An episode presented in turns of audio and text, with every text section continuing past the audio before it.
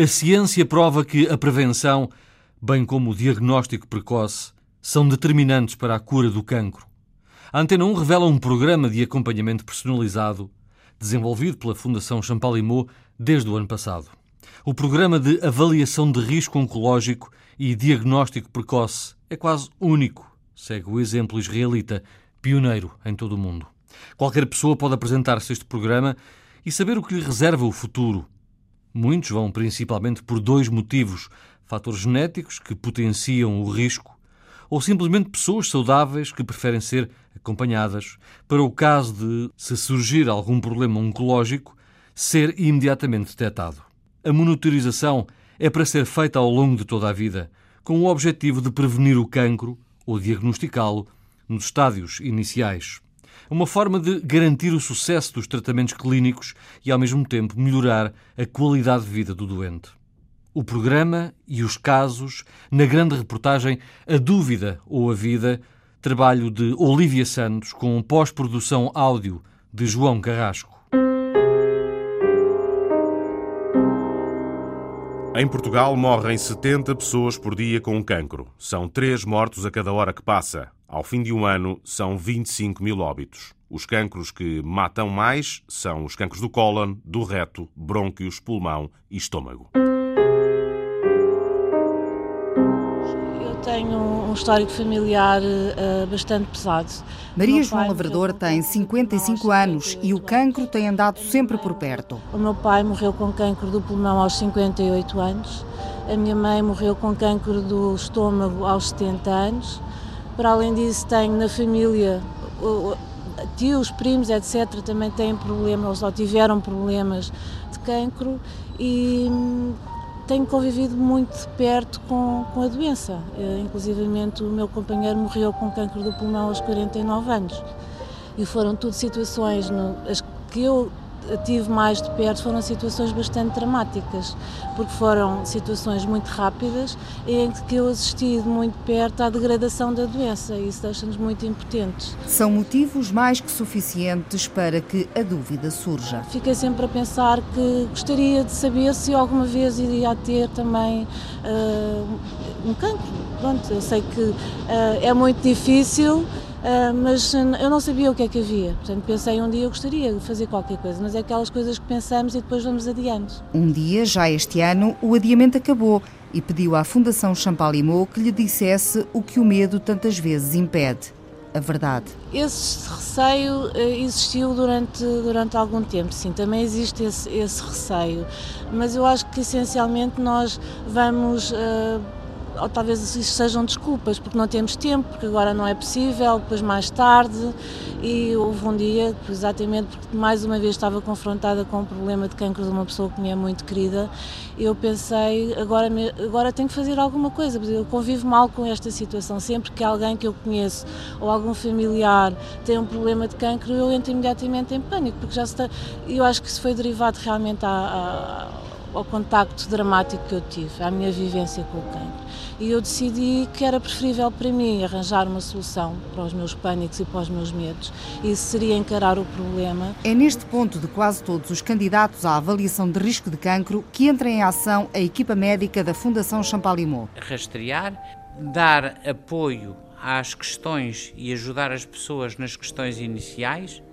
Se houver doença, apoiá-lo no diagnóstico da doença e, se houver terapêutica para fazer, apoiá-la na sua terapêutica, qualquer que seja, até aos cuidados paliativos quando são necessários. São sete médicos que se juntaram sob a orientação de Silveira Machado, cardiologista de formação, e que levam à prática este programa de rastreio de risco oncológico tudo é avaliado no corpo de quem ali chega. Respondi a um questionário bastante extenso sobre todo o historial familiar, todo o meu próprio historial de doenças. Foi reunida, como foi explicado, uma equipa reuniria, uma equipa multidisciplinar para avaliar o meu questionário, para verificar, ver os meus exames, analisar os meus exames e estipular um plano. Eu fumei durante muitos anos, mais de 20 anos, e fumava muito.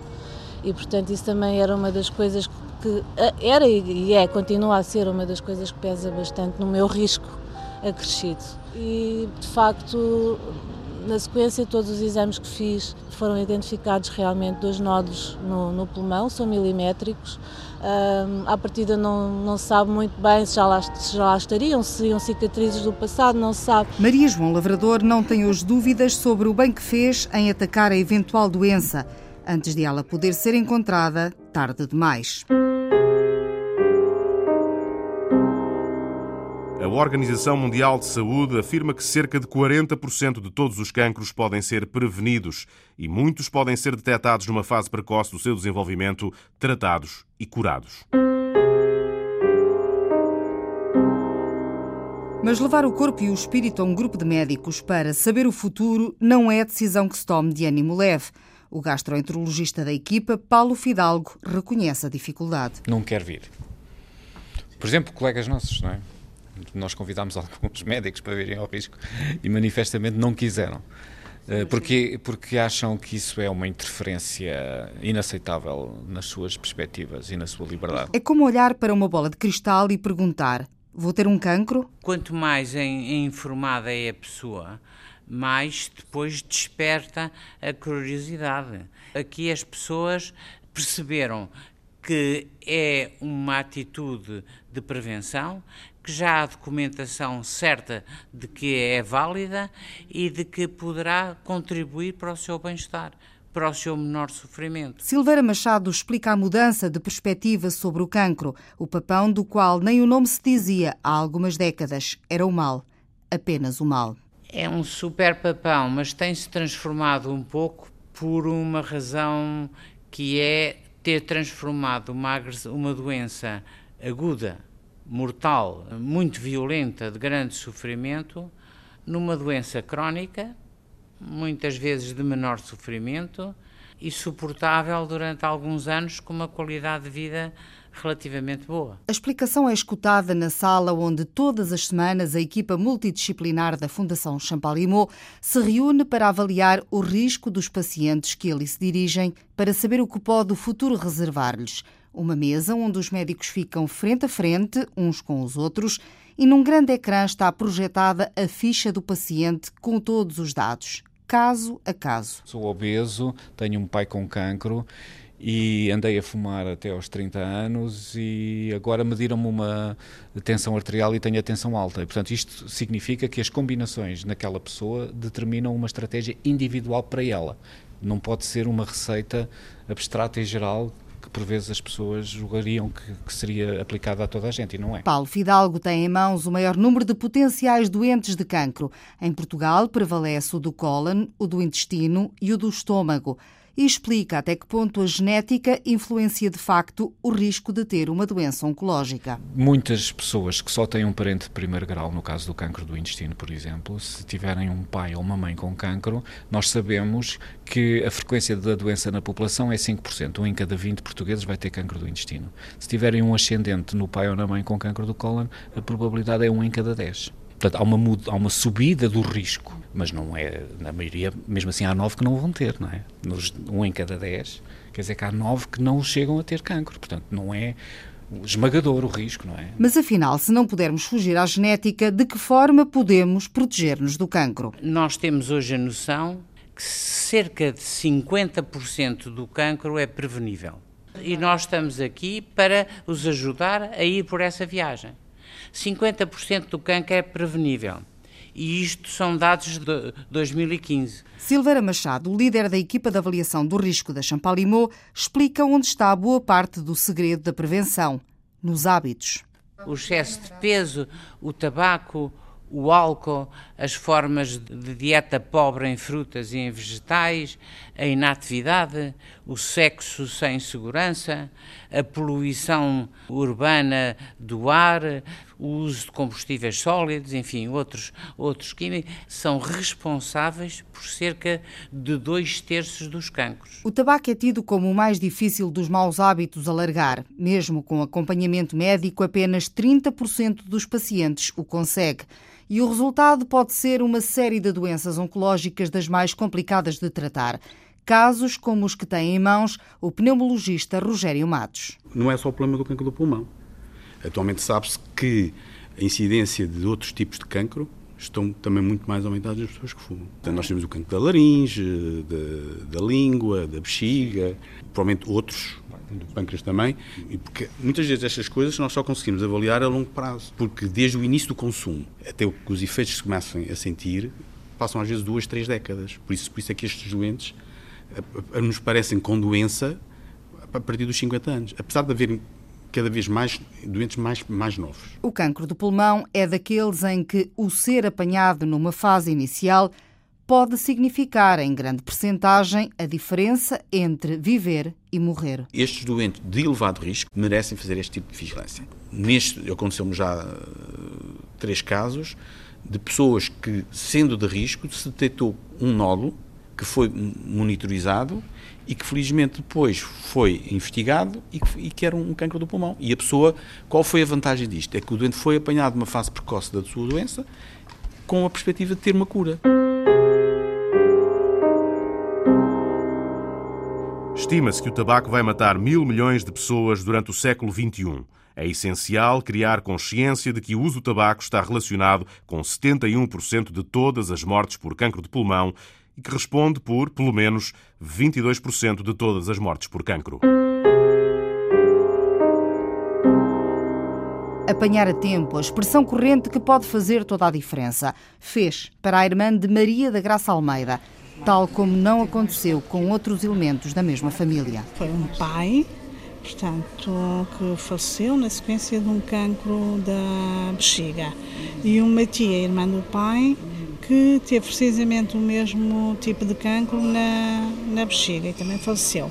E agora, recentemente, há um ano, uma irmã que teve um cancro no intestino. Por medo de passar o que os familiares já viveram, é por esse medo que muitos pacientes se dirigem a este programa de avaliação de risco oncológico. Eu acho que é preferível prevenir, porque às vezes podemos salvar muitas vidas e sai muito mais barato ao Estado também.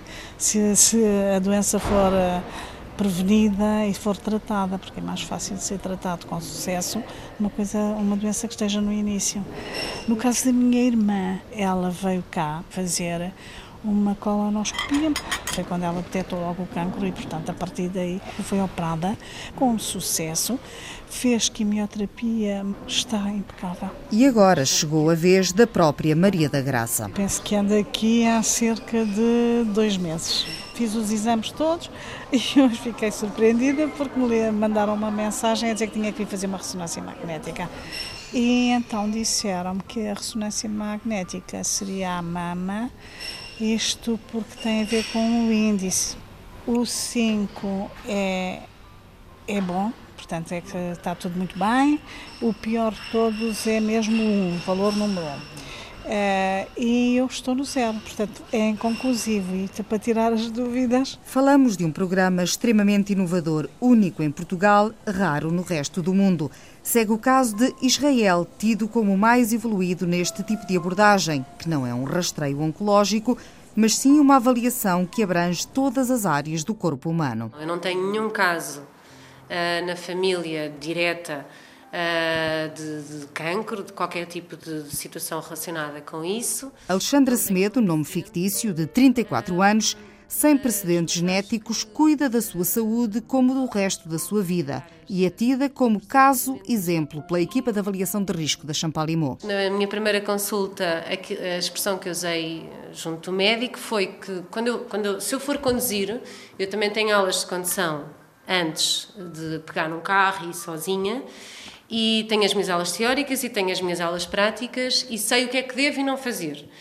E no caso deste, deste problema, que é uma, algo que existe, e nós ouvimos todos os dias, das duas uma, temos duas opções. Ou uh, viramos costas e fazemos de conta que nada se passa e continuamos a torcer e fazer figas que, epá, não venha aqui para nada. Isso é uma opção. Mas eu acho que isso é uma opção muito da época das bruxas, de tomara que não chova e coisas assim do género. Outra coisa é perceber que a ciência existe, que felizmente a ciência evolui. Posso não conseguir evitar algum problema que tenha no futuro, mas pelo menos estou a fazer alguma coisa por isso. Pronto. E essa é que é a ideia. Sem problemas à vista, Alexandra Semedo sente que tem a ciência a trabalhar a seu favor e cada um faz assim a sua parte. A mãe, Maria Semedo, também nome fictício, confessa que de início o medo levou a melhor. Para mim foi um bocadinho mais difícil. que é que a minha filha foi, foi às consultas. eu tive, tenho que confessar que marquei e desmarquei. tive que mentalizar de facto, porque pensei, bem, eu vou à procura se calhar de algo que está, está encoberto, vou à procura de quê? Da saúde ou da doença? e tive que me consciencializar que de facto ia à procura da saúde. E na altura em que eu pensei que ia à procura da saúde, sim, hesitei, não hesitei e remarquei, passado 15 dias, nem, nem isso, marquei e remarquei novamente a consulta, da qual estou muito satisfeita de ter ido. E com a mãe foi também o pai, e agora todo o núcleo familiar está entregue à vigilância da equipa de avaliação de risco da Fundação Champalimau, porque a verdade é sempre melhor que o receio. Ir ter com o médico dizer, olha, sou assim assado, então agora faça-me aqui os exames que entender, uh, ou faça-me um acompanhamento que entender, eu acho que as pessoas têm, têm muito receio disso, têm medo, é. porque como isto é de facto algo tão assustador, uhum. Que todos nós que já ouvimos histórias terríveis, um, mas também histórias de sucesso. Todos temos receio disto e todos nós pensamos, epá, só espero que a mim não me aconteça isto, não é? No fundo, todos pensamos isto. Pois, mas não acontece uh, nada que não é nada contagioso aquilo. Aquilo não é nada contagioso, é um local perfeitamente tranquilo. Eu senti. É de resto uma observação partilhada por todos os voluntários a este programa, em consonância com a visão positiva que esta equipa médica pretende passar. Uma mensagem de, de gerar soberania da pessoa sobre a sua vida. Porque uh, nós não vamos acentuar os aspectos determinísticos, fatalistas, que possam surgir desta ou daquela análise. Nós o que procuramos incentivar nas pessoas é, conhecendo o risco, sobretudo o que nós ajudamos é a contorná-lo, a evitá-lo, a reduzir o seu impacto na, nas comportamentos.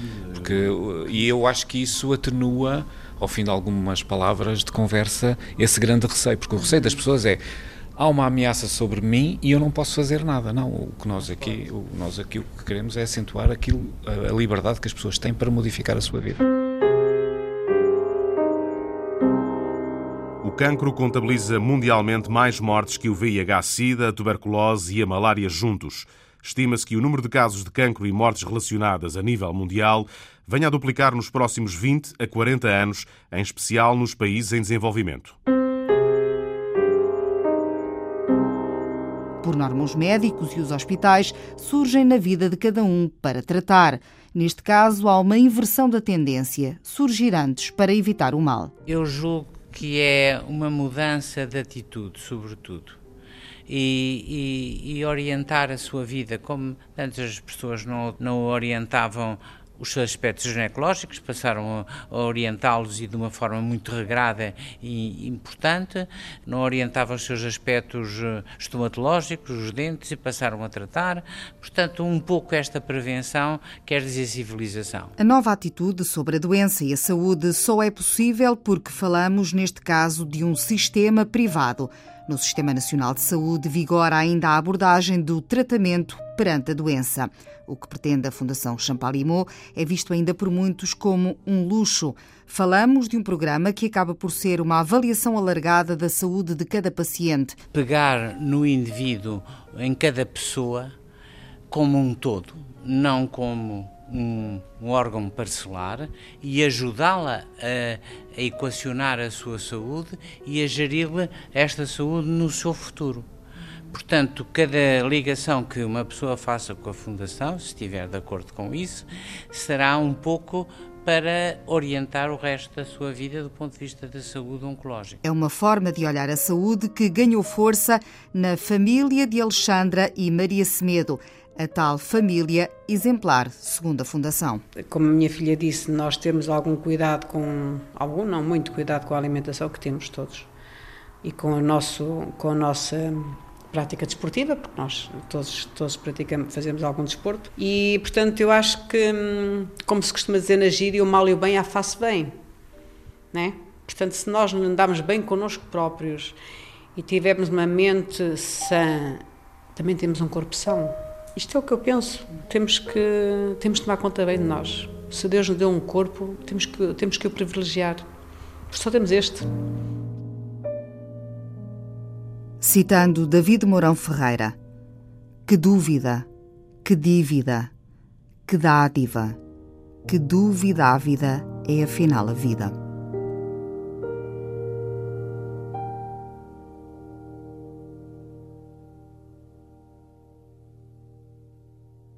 A dúvida ou a vida? Grande reportagem de Olivia Santos com pós-produção áudio de João Carrasco, que está disponível na página da Antena 1 na internet ou através do Facebook deste programa. Reportagem Antena 1.